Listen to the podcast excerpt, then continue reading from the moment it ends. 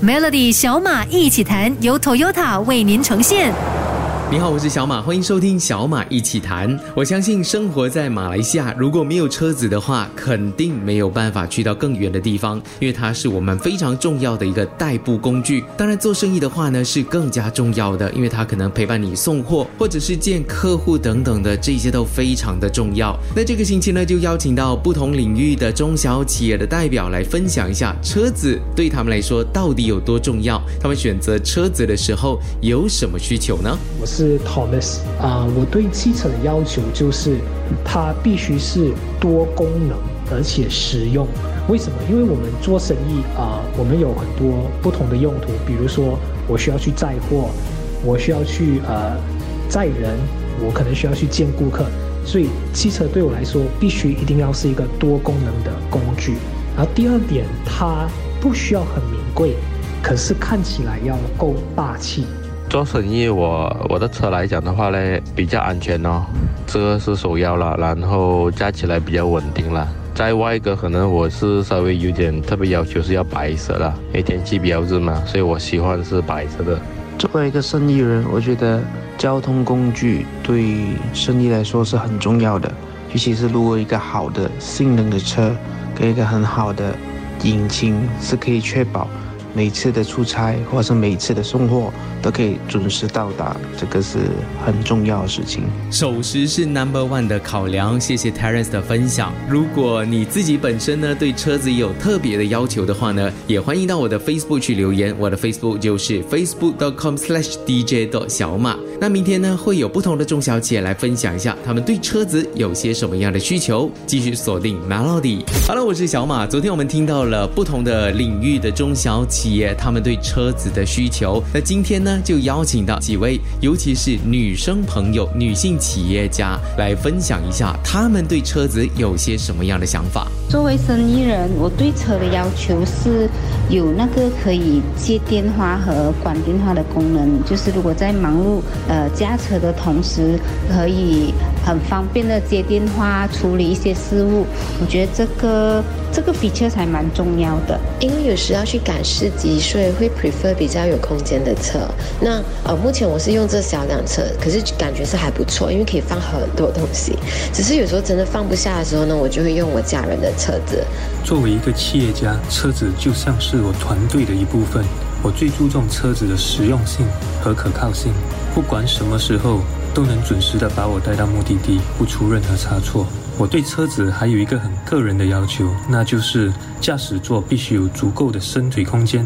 因为我身高超过六尺，所以我需要宽敞的伸腿空间，才能在塞车的时候也可以伸直脚拉拉筋。哎，刚刚最新听到的那一位是一位男士，因为长得比较高，所以对车子有一定的要求。那个宽敞度就是一个必须，而不是只是一个选择了。但是对于做生意的话，我相信应该还有很多好玩的故事是可以分享的。明后两天呢，就请。这些中小企业的代表呢，来说一说他们跟车子之间有什么特别的经历的事情吗？锁定 Melody。过去两天呢，在小马一起谈呢，就邀请到不同的中小企业呢，来分享一下他们对车子有什么特别的需求。那接下来两天呢，我想听听这一些中小企业呢，其实跟车子有没有发生一些有趣的事情，是可以跟我们分享的呢？趣事就没有，臭事就有。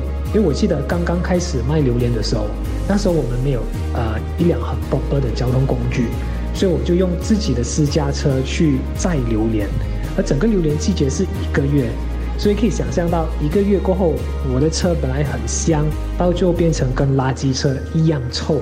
如果那时候有一辆 Toyota Hilux 的话。那应该是一件非常棒的事情。还是回到那一句哦，工欲善其事，必先利其器。如果用不对的车子做不对的事情，那就真的变成糗事了。我们再来听一下这位女老板的分享。曾经跟车有个特别的故事，就是客户忘记了车。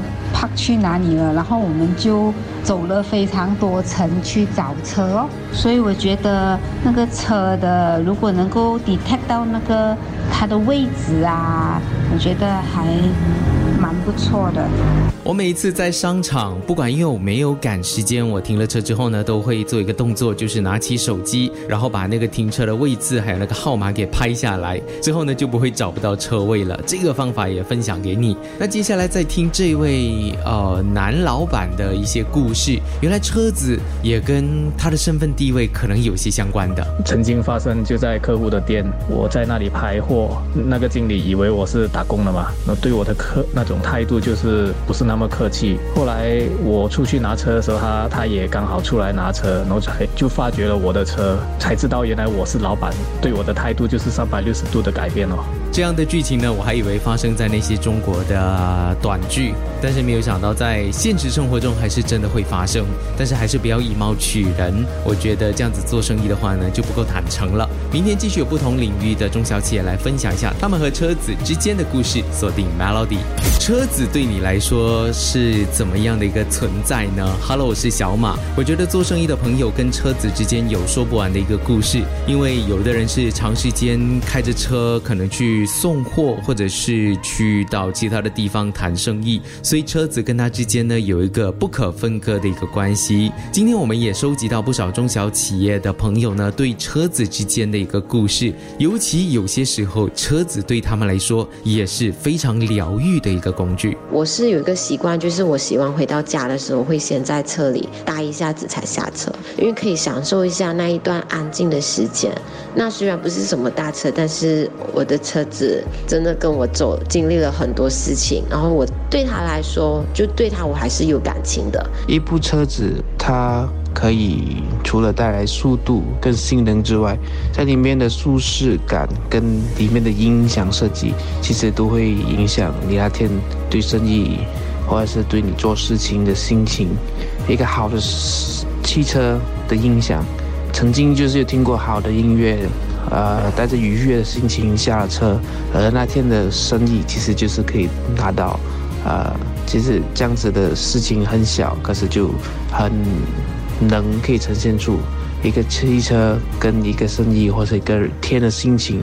连连上这一个关系，所以车是人的第二间家，这句话应该也不过分吧？尤其一辆好车，应该可以为你带来更多生意上的契机。做生意的时候会跟是那种是 business partner，我们会聊车啦，因为生意是私的嘛，所以我们通常会以聊下车来提一下啊兴趣啊，然后比较方便沟通啊。因为当有方便沟通的时候啊，谈起生意来会比较好谈呐。所以如果是讲。车跟我们做生意的话，我们通常都是男生嘛，男生谈生意通常都是聊车啊，车会比较容易聊得起咯。啊，你看，有些时候呢，车也会变成一个共同的话题，让你打开话匣子，然后呢，就跟你的生意伙伴呢聊了起来。哎，如果对车有共同的兴趣的话呢，搞不好你的这个生意就这样子可以谈成了。好，我们过去的四天时间呢，都听了那么多关于车的故事。明天的小马一起谈呢，就要来跟你分享一下，即将在这个星期天会播出的企业帮帮忙第二季，又会帮助哪一个企业转型呢？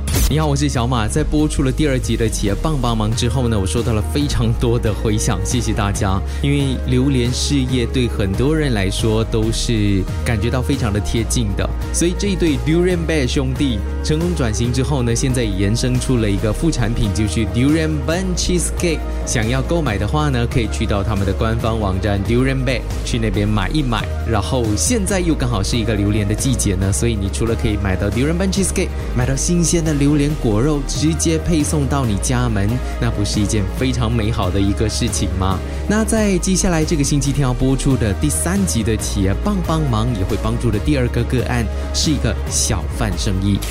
我们小贩是不是能挑出除了卖之外，还可以看有什么样的方式可以去经营小贩企业？你为什么想要做更不一样的东西？你三面有我这个名字，做了这一条街，其实没有人认识。